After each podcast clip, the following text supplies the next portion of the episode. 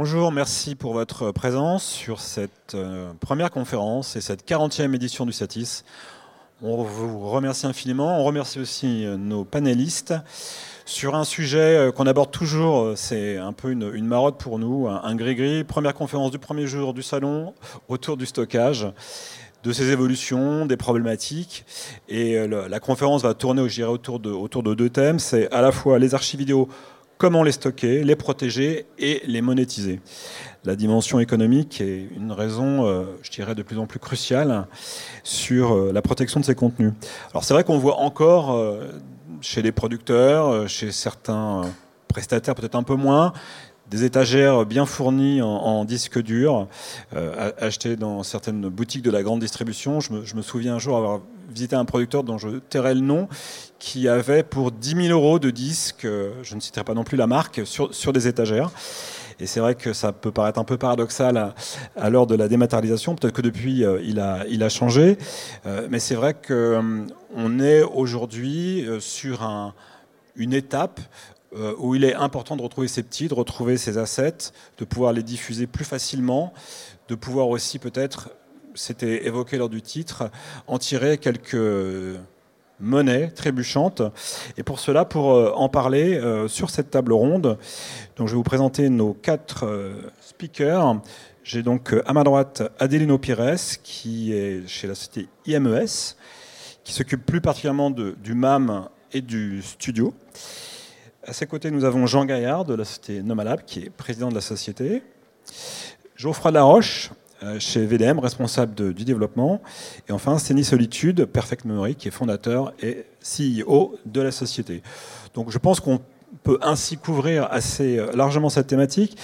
Euh, première question, je vais demander à, Geoffroy,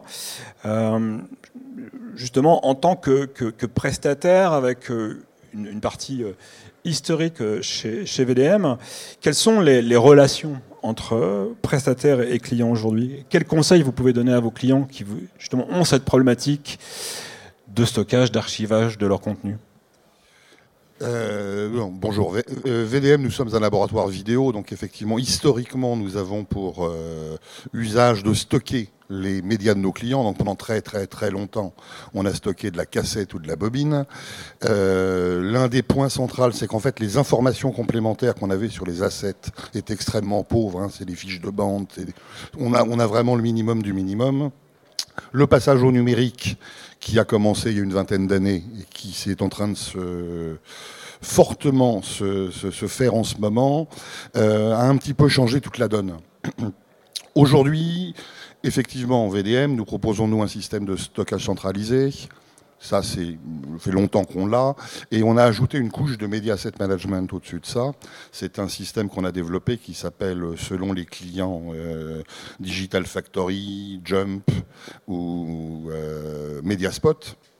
Donc c'est un système de MAM que nous proposons à nos clients. C'est un système qui au départ avait été développé essentiellement pour gérer les assets de servicing, c'est-à-dire tous les fichiers ProRes et ainsi de suite, euh, de façon à aider nos clients à assurer la distribution de leurs programmes, que ce soit la distribution de fichiers en basse résolution ou la distribution de programmes et le transcodage de fichiers de haute résolution. Et on avait même poussé le curseur encore un peu plus loin, parce que notre système permet aujourd'hui la distribution de PAD direct aux clients et euh, depuis quelques semaines la fabrication de packages vidéo à destination des opérateurs type Amazon, etc., euh, etc. Donc, c'est le client qui a la main dessus directement. Alors, c'est un système qui est opéré par VDM, euh, mais le client, effectivement, a la main dessus. C'est un système, en fait, les gens se connectent avec des clients web et ont accès à, à tous leurs assets. La chose qui est très importante aujourd'hui dans le stockage numérique, et ce que permet effectivement ce stockage numérique, c'est la gestion des métadonnées. Et c'est une chose qui est très très importante à notre niveau.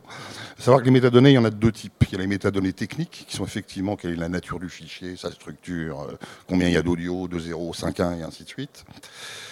Et la deuxième chose, c'est les métadonnées éditoriales. Il faut savoir qu'aujourd'hui, nous, sur un asset euh, traité par VDM, on a en général une centaine de métadonnées qui sont renseignées. Il y en a une trentaine d'obligatoires, mais une centaine en tout. Euh, c'est un point sur lequel on assiste énormément parce qu'effectivement, la vie d'un asset, c'est un asset renseigné. Sinon, ça a très très peu de valeur. Le retrouver, c'est bien, mais savoir ce qu'il est, comment il est constitué, et ainsi de suite, c'est ce qui nous permet effectivement aujourd'hui de proposer un système de MAM qui soit fonctionnel. Au niveau du stockage, juste en deux mots, euh, le choix qu'a fait VDM pour l'instant, alors on a, on a, on va dire deux types de clients. On a des très gros clients qui sont assis sur des, derrière des chaînes de télévision, c'est le cas notamment de Studio Canal ou de SND, qui sont assis sur le groupe Canal+, et sur M6. Donc ce sont des gens qui ont des infrastructures stockage importantes au sein de la chaîne. Donc aujourd'hui, on se connecte, en fait, ils, stockent les assets eux-mêmes, et nous connectons, nous, à leur système via fibre noire. Donc en fait, on travaille comme si les assets étaient chez nous. Pour d'autres clients plus, plus petits qui n'ont pas forcément d'infra de stockage, les choses sont hébergées chez nous. Donc aujourd'hui, la techno que nous utilisons, euh, c'est de la technologie NAS dans un premier temps, euh, tous, et évidemment des systèmes de cartouches LTO managés par un système HSM, euh, en l'occurrence c'est un Diva chez VDM. Voilà. Donc on n'est pas sur, une, sur des éléments qui sont super novateurs aujourd'hui. Par contre, évidemment, on est en train de travailler aujourd'hui et de s'ouvrir éventuellement des solutions cloud. Bon, mais peut-être qu'on en touchera un mot plus tard. Je pense qu'on en touchera un gros mot, sans jeu de mots, euh, autour, de, autour du cloud. Euh, question pour Adelino. Euh, vous avez, vous aussi, cette, double casquette, enfin double casquette, mode hybride. On, stocke encore des éléments physiques, de LTO, de la pellicule, des, cassettes, et, on pousse vers, vers un stockage non linéaire? Alors nous, on, stocke tout ce que nos clients peuvent nous donner à stocker et nous le préservons tel quel. De là, certains de nos clients nous demandent effectivement des, opérations euh, type labo, comme VDM, bien qu'on n'atteint pas votre niveau, mais nous sommes sur des petits, euh, des petits travaux labo. D'ailleurs, on vous envoie souvent des travaux un peu plus lourds. On vous envoie des travaux un peu plus lourds. Et euh, effectivement, nous, nous stockons surtout les assets de nos clients, sont dans leur valeur. Et effectivement, ils en font une monétisation. Nous, nous garantissons la préservation et la conservation euh, de ces éléments et l'échange de ces éléments vers d'autres vers d'autres entités qui peuvent être des euh, d'autres labos, euh, d'autres lieux de stockage ou des lieux de diffusion. Voilà. Le mot métadonnées a été cité. Est-ce qu'il y a une interopérabilité entre ces métadonnées? Est-ce que des, fichiers qu'aurait traités VDM, vous pourriez les récupérer de manière transparente ou pas du tout? Évidemment, évidemment. Le but c'est d'échanger euh, les données les plus facilement possible. Et euh, effectivement, on recherche les données par euh, les métadonnées éditoriales et les métadonnées techniques servent à ce que des automations agissent automatiquement sur ces, sur ces éléments. Néanmoins, sur certains euh, assets de type euh, cinéma ou euh, des vieux systèmes comme VCR, DV ou des choses comme ça, il est nécessaire quand même d'avoir une présence humaine. On ne peut pas automatiser parce que ça nécessite une mise au point au moment où on est devant l'image. En fait, voilà, il y a des pertes de synchro, pertes de synchro verticale, horizontale, qui nécessitent qu'on reprenne la main sur l'automation. Question peut-être un peu polémique, mais est-ce qu'il n'y a pas un moment où on doit se poser la question de jeter les éléments physiques, enfin de plus les conserver? Alors, là je prêche un peu des deux côtés, mais euh, il est vrai qu'aujourd'hui les transcodeurs sont assez puissants pour pouvoir euh, restituer euh, le plus fidèlement possible l'œuvre originale. Maintenant, on ne sait pas quelles vont être les autres prouesses techniques et technologiques qui vont être apportées. On peut peut-être faire mieux on n'en sait rien. Mais aujourd'hui, on va dire que c'est utilisable. Et euh, elles peuvent euh, durer dans le temps si effectivement on les préserve sur d'autres systèmes de stockage que ceux qui étaient ceux d'origine. Autres systèmes de stockage aujourd'hui qui doivent de toute façon être vérifiés puisqu'ils ont aussi leurs contraintes techniques et leur pérennité euh, n'est pas extensible. On doit de toute façon vérifier que ces éléments ne disparaissent pas par euh, phénomène de démagnétisation naturelle d'un disque dur si on ne l'utilise pas et qu'il est juste posé sur une étagère. Steny, euh, si on prend justement toujours comme pivot ces, métadonnées, c'est aussi un sujet qui vous importe beaucoup, je dirais, et tout le travail que vous avez fait au niveau de la sémantique, de ces, moteurs sémantiques, euh, vous avez longtemps prêché, euh, peut-être avant d'être compris. Euh, aujourd'hui, c'est un peu le moment de grâce. Vous signez des contrats en France, à l'étranger, ou vous utilisez aussi du machine learning, j'imagine, peut-être pour, travailler sur ces, sur ces assets, sur ces essences. Est-ce que vous pouvez expliquer un peu le, concept? Oui, en fait, on est un peu le, gamin turbulent de la classe. Euh, parce qu'en fait, nous, euh, le, stockage est un problème. C'est un problème parce que ça empêche la valorisation. Donc, il faut, voilà, le stockage est un problème. Donc, il faut permettre de mettre en circulation les, assets. Et je dis assets parce que, en fait, les archives ne nous intéressent pas. Ce qu'on veut dire aux clients, c'est qu'en fait, vous n'avez pas des archives, vous avez des actifs. Donc, quand vous considérez, quand vous considérez la norme OAIS, qui est bien connue dans, par les professionnels du, stockage et de, la préservation des, contenus, en fait, vous, virez le, A de archive et vous gardez le A de asset. Parce que asset, ça veut dire que c'est un actif que vous, allez faire circuler et que vous allez mettre en contexte. Et donc, euh, notre obsession, ça, a été de dire comment faire en sorte de, présenter ces actifs de la bonne façon à la bonne personne qui va les consommer, qui va les utiliser, en interne ou en externe. Parce qu'en réalité, on, a un petit peu une phrase choc. Euh, euh, chez Perfect, je vais vous montrer le. J'ai demandé. C'est data is useless. Donc, les données ne servent absolument à rien sans leur contexte. Ça ne sert à rien. Donc, la différence entre stockage et euh, mise en circulation, c'est la même que vous avez une superbe voiture, vous la mettez dans un garage, vous coulez un bloc de béton et c'est préservé, il n'y a pas de souci, vous allez pouvoir, euh, mais pour y accéder, il faut que vous creusiez le béton, il faut que vous sortiez et puis il faut retrouver les clés. Donc nous, on fait en sorte que la voiture soit accessible, euh, qu'elle soit écologique et qu'elle serve à tout moment et à tout type de conducteur. Et une fois que vous faites, vous faites ça, vous avez transformé vos archives, qui est un poste de coût, en actif, qui est un poste de revenu. Et est-ce que ça veut dire numériser et aller dans le cloud ou d'avoir des solutions hybrides? Ah, ça veut dire avoir des solutions hybrides et là, il faut faire feu de tout bois. C'est-à-dire, aujourd'hui, on est arrivé à des, maturités technologiques dans plusieurs domaines, dans le cloud, qui sont les tuyaux de circulation des actifs, dans la description, parce que vous ne pouvez partager et mettre en situation que des contenus que vous avez correctement décrits. Donc là, on va mobiliser de l'intelligence artificielle, des technologies sémantiques qui permettent de faire la connexion entre euh, les différentes acteurs d'un même euh, process d'exploitation et de production, donc l'interopérabilité dont on a parlé tout à l'heure, et, et, tout ce qui concerne les technologies à, à haut euh, potentiel de scalabilité, c'est-à-dire pour pouvoir gérer les pics de consommation, les évolutions. Et lorsque vous faites ça, vous avez, vous avez des, des ressources qui sont vivantes. Vous n'avez plus d'archives, vous avez des actifs. Vous avez un partenariat avec plutôt stratégique avec France Télévisions. Vous pouvez en dire un mot?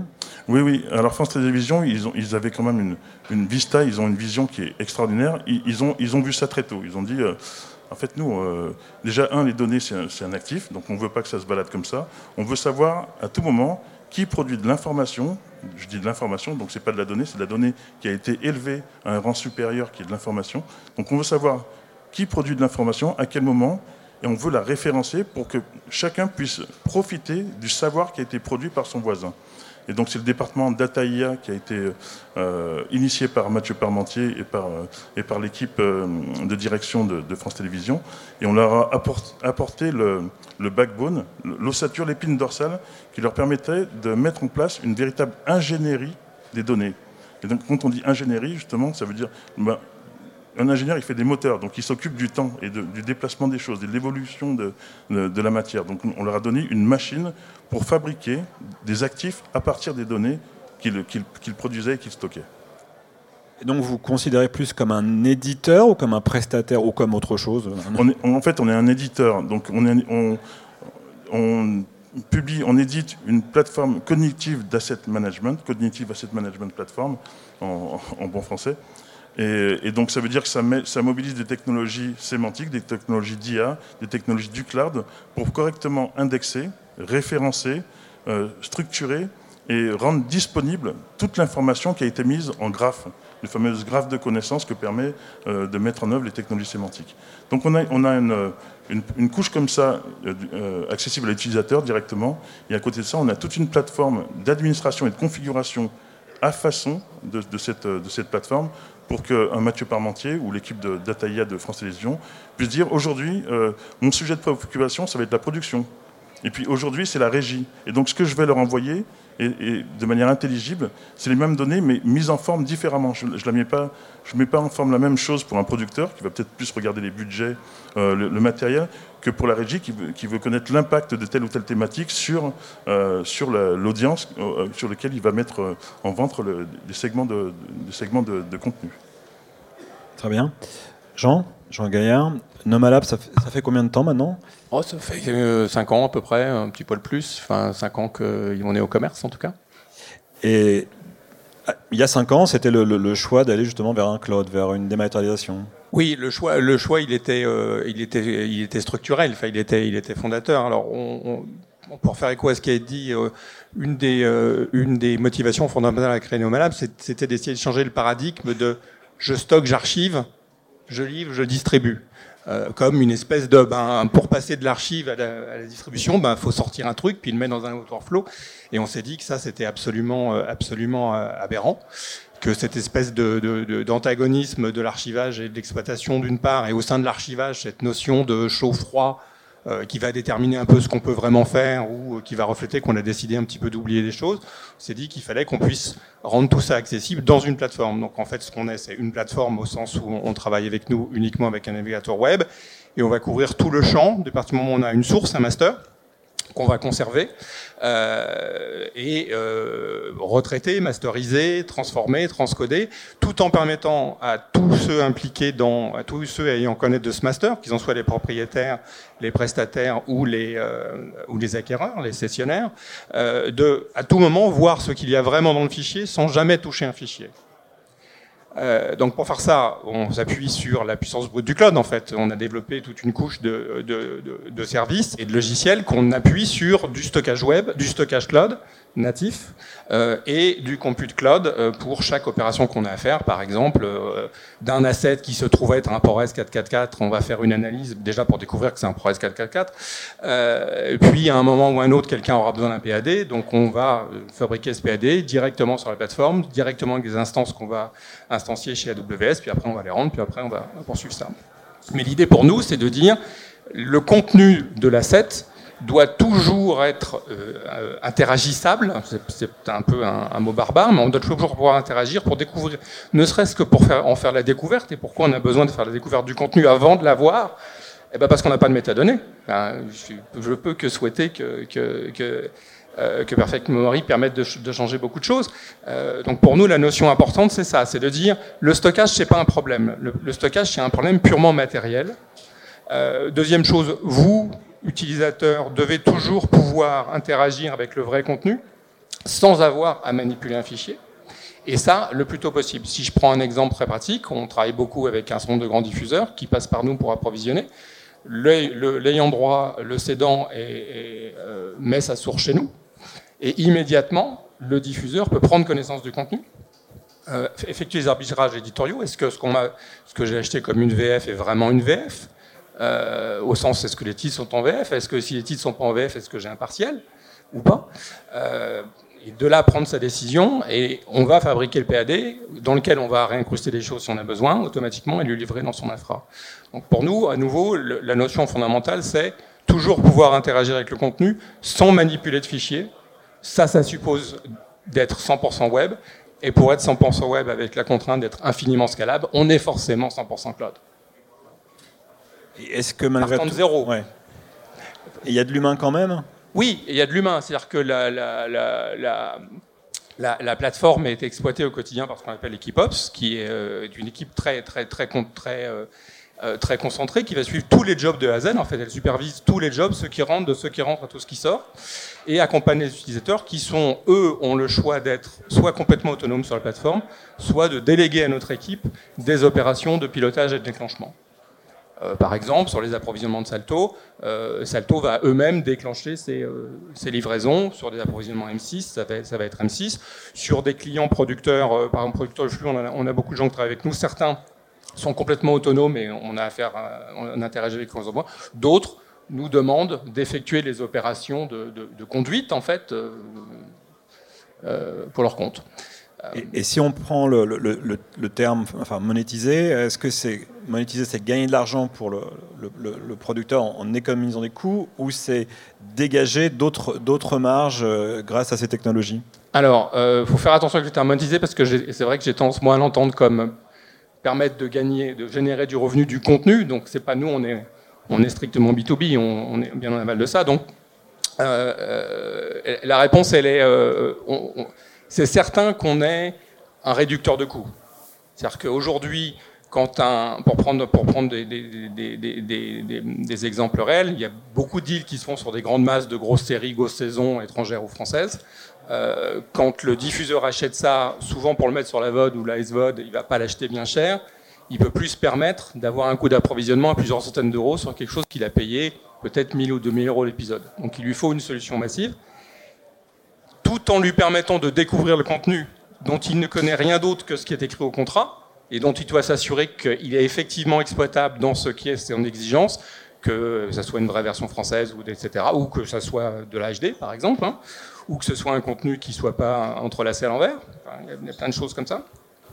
Euh, donc le, découvrir, donc pour que le contenu n'est pas monétisable si il n'est pas utilisable. Donc on fournit les moyens de s'assurer de l'utilisabilité du contenu. Et derrière, on va éliminer tous les problèmes de complexité de fabrication de fichiers pour dire au, diffuseur, bah, on va te livrer exactement ce dont tu as besoin, à partir du moment où tu as donné le OK sur on va au bout de la livraison. Adelino, si je repose la, question de la monétisation, vous avez signé un contrat récemment avec euh, Canal+. Euh, est-ce que cette, idée aussi de, gagner de l'argent pour Canal faisait partie de, du, du, du, contrat, du cahier des charges? Sûrement, je l'espère. je l'espère pour eux, parce que ça a un coût quand même. c'est un investissement. Et effectivement, euh, lorsqu'on a des, archives ou des assets ou des contenus, on ne sait pas toujours ce qu'on a, a. On a la saison 1 d'une émission, on ne sait pas trop ce qui s'est passé. Euh, enfin, on n'était peut-être même pas né pour la personne qui doit le, cataloguer ou l'indexer. Et donc, euh, effectivement, les outils technologiques que offre euh, le support cloud à travers euh, l'intelligence artificielle, le machine learning, qui sont des anglicismes, mais qui en fait sont tout simplement euh, des moteurs qui répondent à des conditions qu'on leur a imposées et qui par conséquent vous répondent en fonction de ces conditions. C'est comme ça que je le vois. c'est beaucoup plus compliqué que ça, mais c'est comme ça que je le vois d'un point de vue général. Nous, dans notre domaine, euh, ce que nous faisons, c'est que nous, nous permettons à nos clients de conserver ce qu'ils ont et de les transmettre à d'autres générations. Alors effectivement, si pour d'autres, ça s'appelle la monétisation, pour moi, c'est une espèce de transmission euh, qui participe à la mémoire collective. Alors, comme on est dans un univers industriel, euh, cet univers industriel s'appuie sur des coûts et sur des dépenses, et que par conséquent, effectivement, si notre client, lui, euh, a un marché, nous, on lui donne les moyens, et je pense que mes collègues ici euh, font à peu près la même chose chacun dans leur domaine, permettre à nos, clients d'en faire éventuellement un profit ou une transmission qui peut être aussi considérée comme non pas une monétisation, mais un acquis pour les générations futures. Alors maintenant, est-ce qu'il faut tout garder? C'est un autre débat. Est-ce que c'est vraiment important de garder toutes les, euh, émissions de météo euh, Voilà, peut-être garder une de ce jour-là, de la chaîne peut-être. Maintenant, les garder les, les 20 qui passent dans la journée, je ne sais pas. À moins qu'il y ait un intérêt éditorial euh, à ça. Voilà.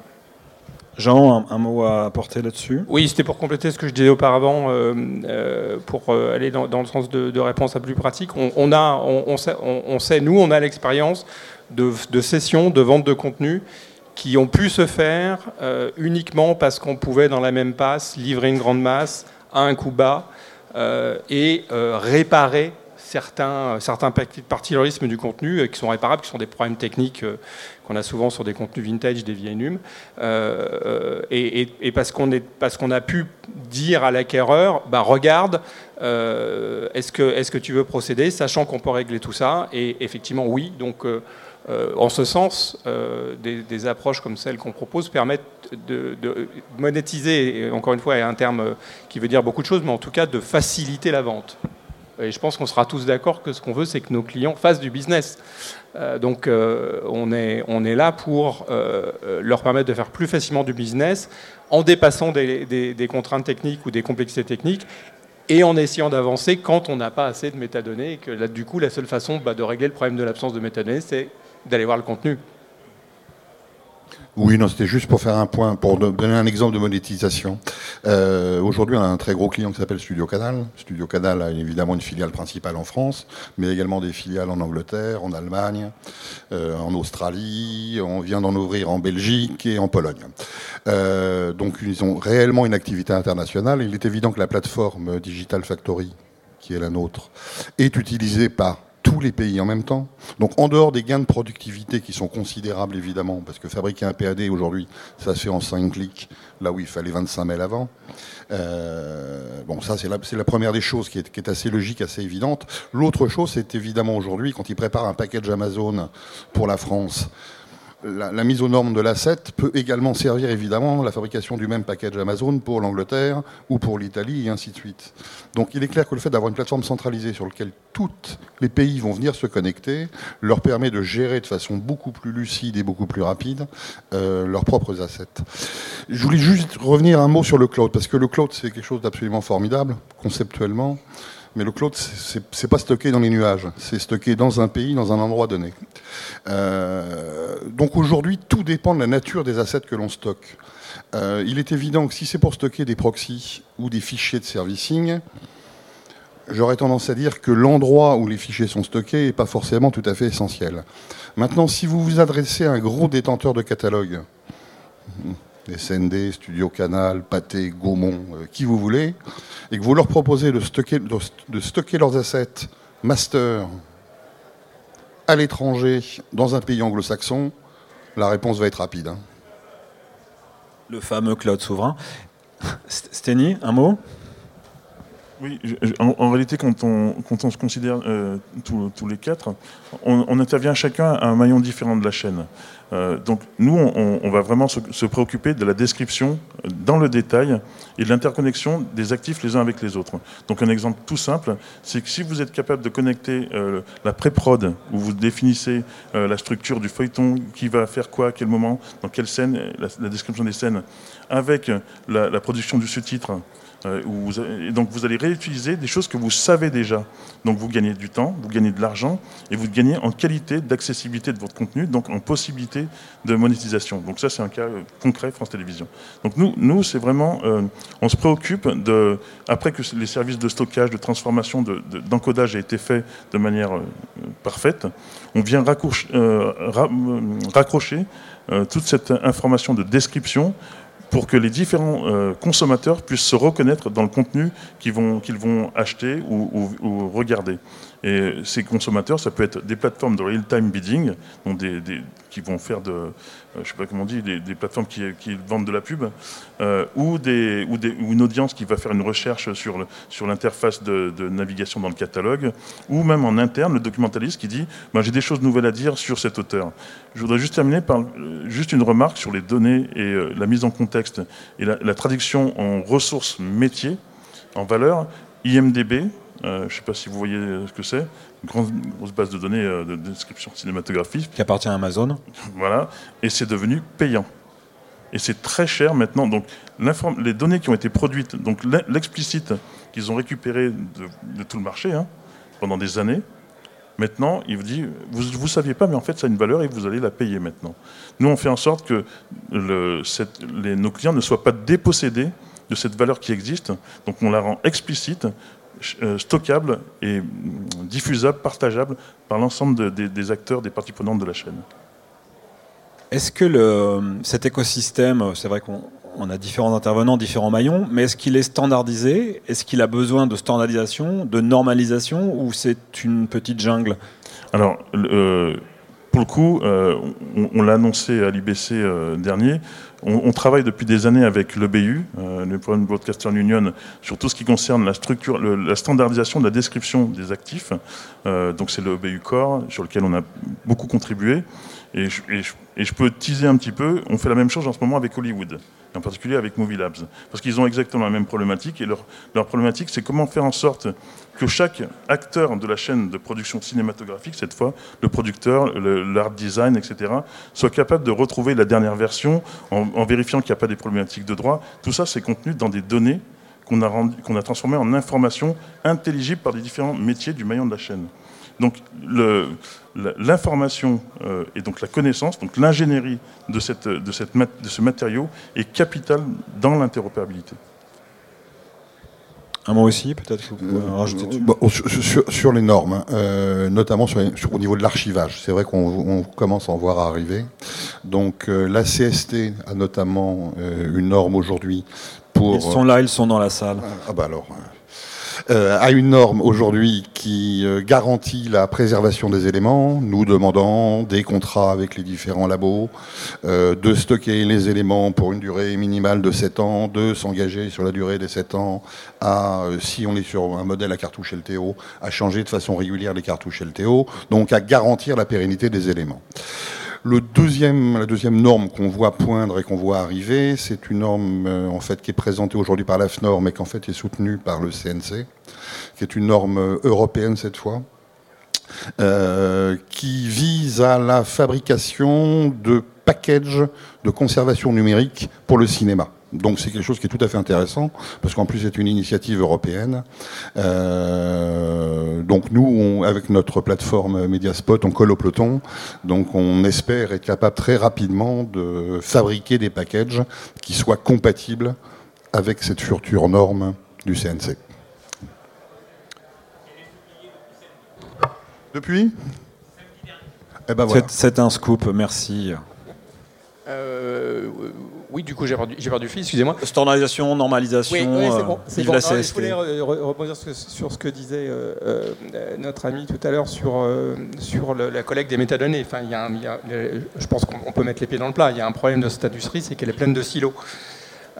et, ça, c'est un problème très politique, ou de politique sectorielle, plus qu'un problème technique. Et, et et, ça n'évoluera pas vite, mais euh, heureusement, heureusement ça évolue. Je ne reviendrai pas sur la question euh, euh, du, cloud souverain ou du stockage souverain, parce que pour moi, ce n'est pas, pas, pas un sujet, c'est une question d'a priori culturelle. nous, en l'occurrence, on stocke en Europe, donc ça ne nous a pas posé de problème avec, avec nos clients et, tous, les grands, tous les grands studios ont aussi, ont aussi des stockages cloud. Donc c'est plutôt la manière dont, on, dont, on, dont on, en gère euh, la sécurité de l'accès qui est évidemment le sujet. Sur, sur les normes et, les standards, alors bah, euh, est-ce qu'il faut euh, faire tout, toute, toute, toute, tentative ou toute ambition normative vise à rendre compte du présent et du passé et à supprimer tout ce qui préexistait avant. On sait très très bien que ça ne marche pas et que la complexité qu'aujourd'hui n'est pas du tout liée à l'absence de normes, elle est liée à l'accumulation de normes. Euh, donc il n'y a, pas d'envie de, à avoir d'une norme qui les engloberait toutes. Euh, nous, on est parti du principe que dans la mesure où, pour parler par exemple de normes applicables au format de fichier, pour parler d'un cas qui est presque le plus simple, dans la mesure où les fichiers qu'on stocke euh, sont dans un format qui est public, c'est-à-dire qu'en gros, n'importe qui, dans 10, 20, 50, 100 ans, sera capable d'écrire le décodeur, c'est bon, quoi. C'est durable. Euh, si tant est que le fichier soit encore là, et ça, c'est pas le même sujet, mais euh, nous, on essaye d'effacer tout ça. On dit à nos clients, stockez à des formats qui sont publics, surtout n'allez pas sur des choses fermées, à vos risques périls, euh, mais il n'y a plus grand-chose, en tout cas pour les masters, les contenus, finis, qui ne soient pas des formats publics ou, ou de facto publics. et à partir de là, tout ce qui est les problèmes des variations subtiles sur un fichier, on estime que c'est notre problème et que, euh, et que euh, on doit en débarrasser complètement l'utilisateur. Oui, en fait, c'est tout à fait juste. En fait, l'enjeu, le, c'est pas de créer euh, encore une nouvelle norme, c'est de réconcilier les silos. Donc, les, deux projets dont je parlais, EBICOR, comme le, projet Movie Labs avec Hollywood, qu'on a rassemblé dans, une initiative qu'on appelle Perfect Commons, de mise en libre de cette mécanique de réconciliation des silos c'est ça qu'il faut faire. Donc, en fait, le, support de l'interopérabilité entre les différents métiers, il doit être vivant et il doit être euh, accessible auprès de tous. Vivant, ça veut dire prêt à évoluer. Et c'est pour ça que les technologies sémantiques qui émergent et qui accélèrent très fort en ce moment euh, sont importantes parce qu'elles ont été euh, pensées pour cela, en fait. Pour pouvoir décrire, en fait, pour gérer trois types d'interopérabilité. L'interopérabilité dans l'espace, euh, ce que je fais aujourd'hui ici, je peux le consulter à Paris, à Paris l'interopérabilité géographique dans le temps, où ce que je fais aujourd'hui, je peux le consulter dans, dans 10 ans, et l'interopérabilité dans, dans, sémantique, dans l'intelligence proprement dite. C'est-à-dire, ce que je comprends aujourd'hui, si je regarde mon contenu dans 20 ans, je pourrais à nouveau comprendre ce qui est, écrit dedans, ce qui n'est pas du tout acquis lorsqu'il s'agit du monde du numérique. Ce sont des complexités inhérentes aux technologies numériques. C'est qu'on perd le contexte, donc on perd l'interopérabilité dans le temps, dans l'espace et dans le champ culturel. Question un peu collégiale, on va commencer par Adeno. Comment vous, justement, vous voyez les futurs possibles? Vous utilisez encore euh, des, LTO, de la, de la bande. Est-ce que vous avez la garantie des, des fabricants que, le, que, que, la bande va continuer? On voit que dans le broadcast, euh, Sony euh, arrête la fabrication des bandes magnétiques. Est-ce est que voilà, est-ce qu'on a cette, cette garantie-là? On voit d'autres aussi projets de numérisation sur de la pellicule. Est-ce que c'est des choses que vous regardez? Et voilà, il y a du disque holographique, enfin des, choses qui font des fois un peu science-fiction, mais on, parle aussi depuis un certain temps. Il y a plusieurs questions là, mais voilà. Vous voyez le concept Je vois le concept. Alors, euh, euh, effectivement, nous, euh, enfin, tout comme VDM d'ailleurs, nous utilisons encore des, magnétoscopes, des, VTR, des VCR, vous les appelez un peu comme vous voulez, qui utilisent de la bande. Le, problème, c'est pas trop le support en lui-même, parce que le support, quand il a été bien conservé, il peut tenir bien une dizaine, vingtaine, ça dépend certains supports, mais même 30 ans. Le problème, c'est plus l'appareil qui sert à le lire. Vous voyez, c'est lui qui pose beaucoup plus de problèmes. Récemment, j'ai eu un souci avec euh, des, cassettes D6 qui datent des années 2000. Eh ben, euh, c'est pas évident de trouver l'appareil, il n'y en a pas. Vous voyez Et la difficulté dans le domaine dans lequel nous nous trouvons, c'est qu'on n'intéresse pas les industriels. Ça a un coût. Et euh, du coup, ils ne réfléchissent pas à la manière de préserver ces équipements. Et surtout, il y a donc ce virage qui est passé au cloud, qui est un autre support pour moi. C'est un autre moyen d'obtenir les informations, de les partager. Et euh, la problématique des, régions, des frontières, euh, je suis en plein dedans, parce que notre groupe est mondial.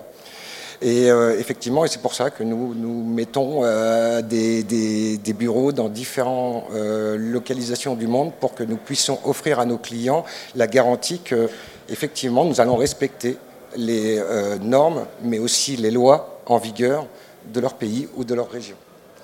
Et c'est devenu un gros problème parce que, effectivement, lorsqu'il y a des acquisitions de grosses sociétés qui revendent des fonds, l'important c'est de savoir où se trouve le, matériel ou l'asset que j'ai acheté ou le contenu. Euh, nous nous offrons en fait euh, la possibilité d'échanges mondiaux parce que nous avons plusieurs donc, équipements dans le monde à ce sujet-là. Donc ça, c'est la première, première chose. Euh, les politiques ont beau dire, mais le plus important, c'est de savoir euh, ce que vous avez et où est-ce qu'il est, euh, lorsqu'il y a une liaison physique. évidemment, je vous rejoins dans le sens où le numérique amène le partage facile de ce genre d'assets et rend les archives, là j'utilise le terme archive, plus vivant. Et là, je, je cite des philosophes même, Jacques Derrida, euh, puisque en fait, euh, quand c'est un morceau de plastique sur une étagère, ça ne vaut pas grand-chose. Ce qui est important, c'est de savoir ce qu'il y a dedans et savoir si je vais pouvoir l'utiliser, le revendre, en faire éventuellement une monétisation. Donc euh, l'évolution du marché nous pousse en fait à de plus en plus réutiliser les actifs qui ne sont plus posés sur l'étagère, mais qui sont stockés sur des supports informatisés qui peuvent être dans le cloud ou euh, dans, votre, euh, euh, dans votre bâtiment, si vous stockez vous-même vos données, ce qui est tout à fait possible, et beaucoup de productions font ça.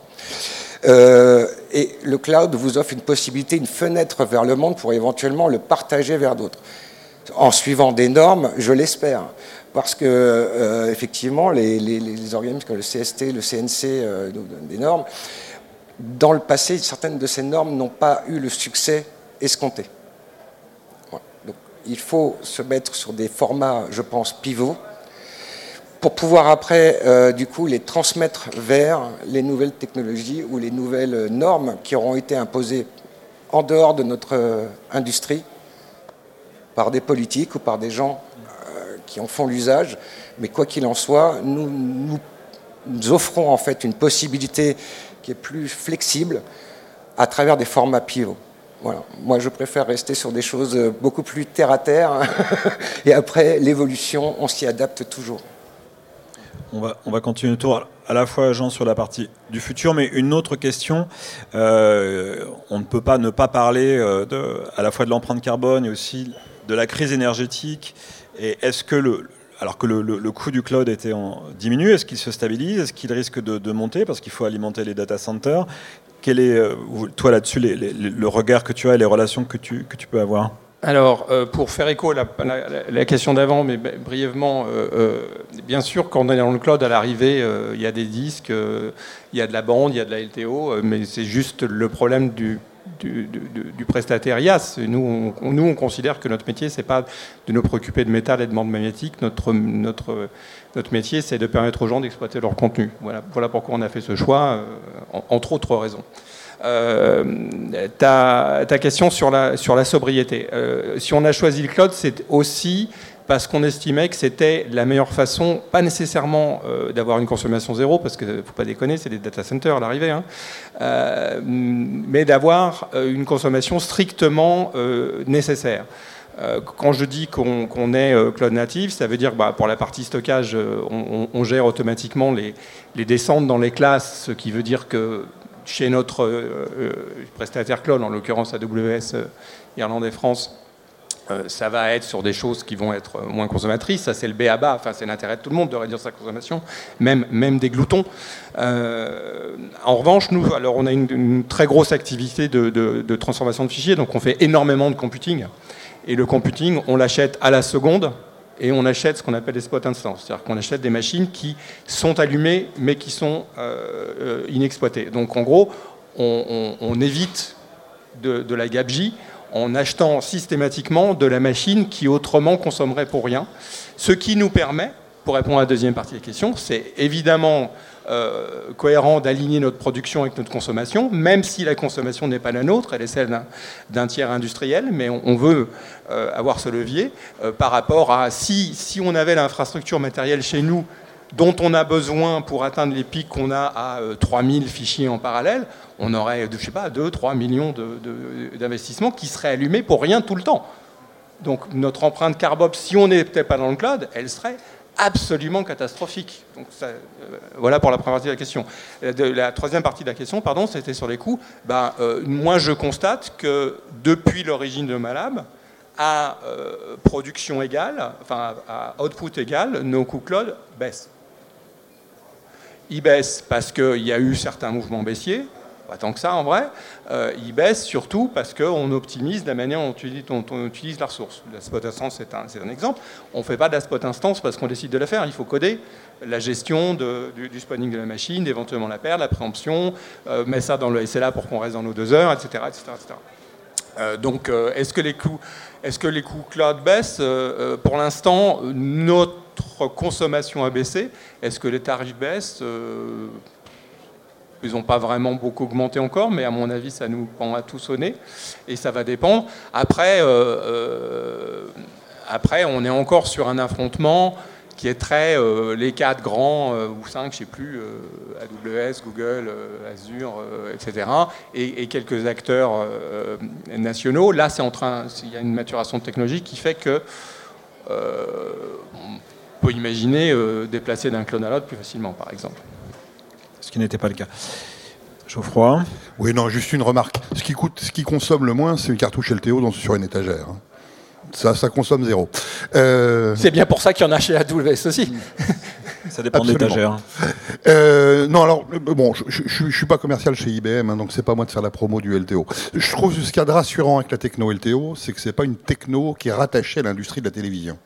C'est une techno qui est utilisée aujourd'hui dans le monde informatique en général. Euh, les compagnies d'assurance, les, banques, euh, tous les gros scientifiques qui font du stockage longue durée se servent de cartouches LTO. Ça permet d'avoir des niveaux de prix qui sont extrêmement bas disons-le. Hein, une cartouche LTO aujourd'hui qui fait 10 Tera, ça coûte 80 euros. C'est totalement imbattable euh, par tout autre techno. Alors effectivement, on entend parler de systèmes euh, aujourd'hui qui vont proposer du stockage sur pellicule. Alors bon, c'est technologiquement tout à fait intéressant. Et c'est vrai que travaillant pour le milieu du cinéma, si on leur parle de pellicule, ils sont absolument ravis de l'entendre. Euh, le seul souci que je vois, moi, c'est que l'industrie de la pellicule, elle est quand même en chute libre. Il n'y a plus de fabrication, ou de moins en moins de fabrication. Il n'y a plus de Kodak dans le monde en fabriquer. Euh, c'est pas très rassurant à long terme.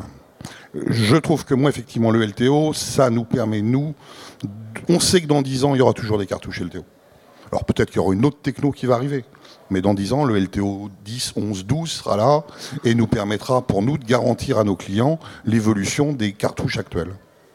Voilà. Steny, quels sont les futurs de Perfect Memory et est-ce qu'il y a encore des freins technologiques à lever? En fait, je pense qu'on est vraiment au début de ce nouveau domaine qui s'appelle l'ingénierie des connaissances. Euh, qui consiste à rendre le, les, ressources qu'a manipuler l'entreprise les plus accessibles, euh, simplement et intelligibles possible. Donc on est au début, puisque tout ce qui est graphe de connaissances, stockage, accès, euh, va, va, continuer à se développer et à, et à augmenter en performance. la bonne utilisation de manière frugale de l'intelligence artificielle va se développer. Nous, typiquement, l'intérêt de, faire de l'ingénierie des connaissances, c'est que lorsqu'on mobilise, lorsque nos clients doivent mobiliser de l'intelligence artificielle, c'est parce qu'ils n'ont vraiment pas d'autres choix. Donc, on citait le cas de, ce club de, euh, de, foot qui est notre, qui notre client. Euh, ils, avaient zappé de, de, documenter la couleur des maillots des joueurs. Ils nous ont demandé combien, combien ça allait coûter que de mettre de l'IA pour le reconnaître. On dit, mais vous le savez déjà. Parce que les, joueurs, c'est pas eux qui décident comment ils s'habillent. Il y a une règle métier. Donc on, va injecter la règle métier et le traitement va se faire par euh, euh, raisonnement sur le graphe de connaissances. Donc vous n'avez pas de consommation d'énergie. Donc on a vraiment euh, cette approche-là euh, le graphe de connaissances permet d'une part, euh, et cette approche sémantique permet d'une part d'être euh, frugal au niveau énergétique et, d'autre part de piloter sa consommation. Parce que comme on est capable de déciloter les, réalités, la réalité métier du producteur, du producteur elle peut rencontrer la, réalité de l'exécutif qui, lui, doit piloter son empreinte carbone. Donc si je reprends le cas de France Télévisions, j'ai ma pré-prod, je sais qui a acheté quoi à quel moment pour, pour, pour filmer quoi à quel lieu. Et cette information-là, je peux lui raccorder un coût et une empreinte carbone immédiatement, ce que l'on fait. Très bien. Est-ce que nous avons des questions dans le public? Oui, monsieur, j'arrive.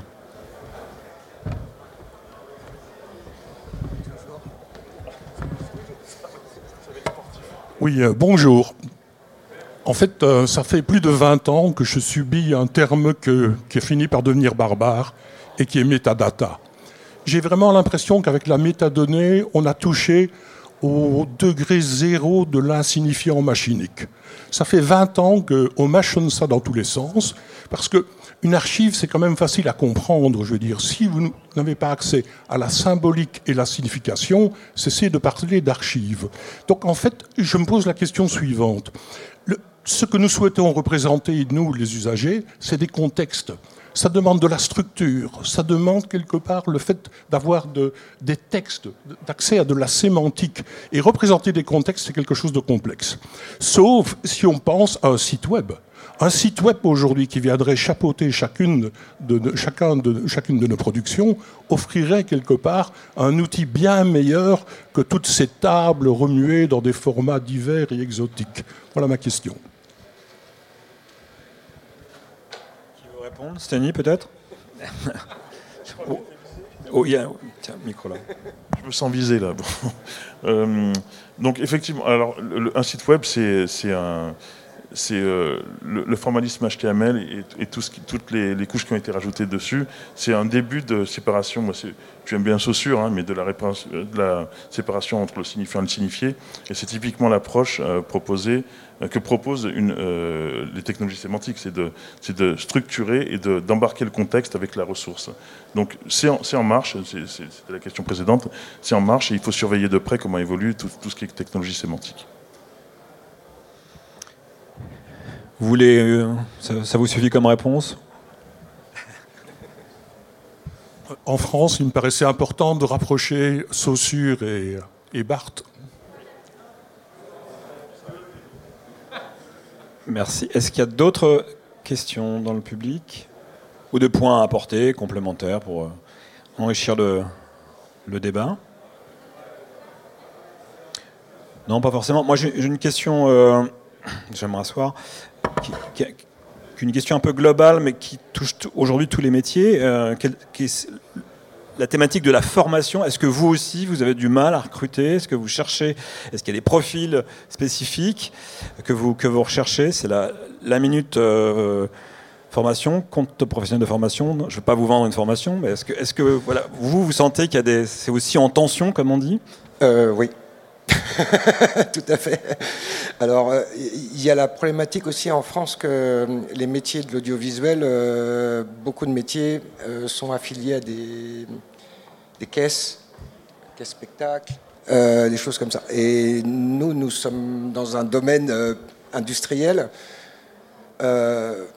plutôt IT, si on le regarde de loin, bien que quand on regarde de près, on, voit des gars avec des cassettes, on voit des gens avec des cassettes dans les mains, des magnétoscopes, des, voilà, des choses comme ça. Mais en fait, on, fait de la digitalisation, de la numérisation de masse. Donc euh, je ne suis pas dans le même euh, mood ou mouvement que certains qui disent qu'il faut préserver la partie audiovisuelle. Je dis oui, euh, moi je suis des contraintes techniques et j'impose des euh, flux de travail qui peuvent être utilisés par des gens qui sont en fait euh, des gens qui sont capables de lire et d'écrire et de suivre des, des processus. Voilà. Donc j'ai beaucoup de mal à recruter des gens dans le sens où euh, ils veulent tous être affiliés aux caisses spectacles alors que je leur demande un travail qui est plutôt industriel. Voilà. Jean même genre de profil ou d'autres profils? Euh, Ta question porte sur la, formation des gens qu'on embauche nous ou la compétence du marché? On va pas parler de la compétence du marché, plutôt des gens. Dommage, c'était intéressant. Oui, je sais. Là, euh, il nous faut une heure de plus. Donc, c'était simplement sur. Euh, déjà, vous, les. les, Donc, pour, pour, pour, nous, on n'a pas de. On n'a par chance pas eu trop de difficultés majeures à recruter. Il faut bien voir que nos. nos là où on cherche du monde, c'est sur la tech, sur les ops et sur le commerce, en gros. Hein, c'est les, trois grandes. Sur la tech, comme il se trouve qu'on est sur des technos qui sont euh, vraiment des technos du web et du cloud, on est sur des sujets euh, sur lesquels on rajoute en plus la dimension du digital media. Donc on est sur des sujets sur lesquels euh, on n'a pas trop de mal à trouver des gens intéressés. On a plutôt un problème de compétences, de concurrence, de rémunération avec d'autres grands employeurs euh, mais ça pourrait peut-être bien changer, on va savoir en ces temps-ci. Euh, mais on n'a pas, on n'a pas trop de problème, mais on a, on a, on a des viviers, on a des réseaux. Donc pour l'instant, ça n'a pas été un problème. Je ne dis pas que ça ne sera pas, mais pour l'instant, ça n'a pas été un problème. Sur les ops, on n'a jamais défini un profil idéal. Euh, parce que c'est à la fois de la compétence technique et de la compétence de production ou de post-prod, enfin de, conduite de projet. Donc c'est très difficile de trouver des gens qui aient à la fois euh, le mental problem solving, conduit du projet, accompagner un client qui lui n'a pas toujours la compétence, ce sont les cas. Ensuite de, suivre un, job de bout en bout, euh, ce qui embrasse beaucoup de domaines, puis d'avoir la, connaissance. Euh, donc c'est pas des profils faciles, mais comme on les prend euh, quasiment au berceau ou, avec des premières expériences et qu'on les, et qu'on les mentore beaucoup en interne, ça n'a pas, ça n'a pas été un problème.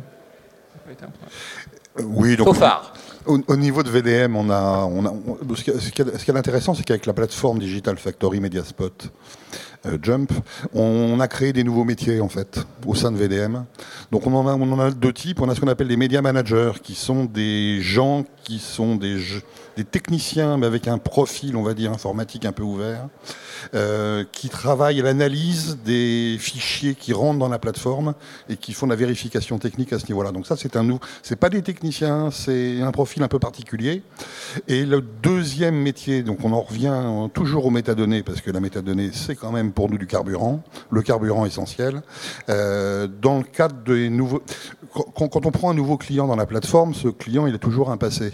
Ah, ce qu'on appelle un passé, c'est qu'en fait, il a des assets qui existent depuis des années. Ces assets sont généralement faiblement renseignés et sont généralement dispatchés dans des tripotés de labo. Le job qui est important pour nous, c'est d'être capable de trouver les assets et de les faire remonter dans la plateforme avec toutes les métadonnées associées. Ça, c'est ce qu'on appelle la reprise de données. Donc là aussi, on est, nous, vraiment à la recherche de gens qui seraient intéressés par ça. Si jamais hein, vous m'envoyez un mail, je ferai suivre aux intéressés. C'est détective privé là en fait. Alors, euh, en ce qui concerne Perfect Mori, donc on est un éditeur logiciel, euh, on fait de la techno euh, sur des technologies qui sont vraiment à la pointe de ce qui, existe aujourd'hui. Quand on a commencé, il y a certaines technologies qui étaient des drafts et qui sont devenues entre-temps des standards, comme JSON ou justement ces graphes de connaissances. Et donc, l'enjeu pour nous, c'est de recruter, dans la phase où on est, énormément d'ingénieurs créatifs. Donc, on, cherche dans le domaine du développement logiciel, dans les professionnels services pour déployer la plateforme Journée Client, les conseiller et conseiller nos, nos, partenaires euh, value resellers, les, les, partenaires intégrateurs.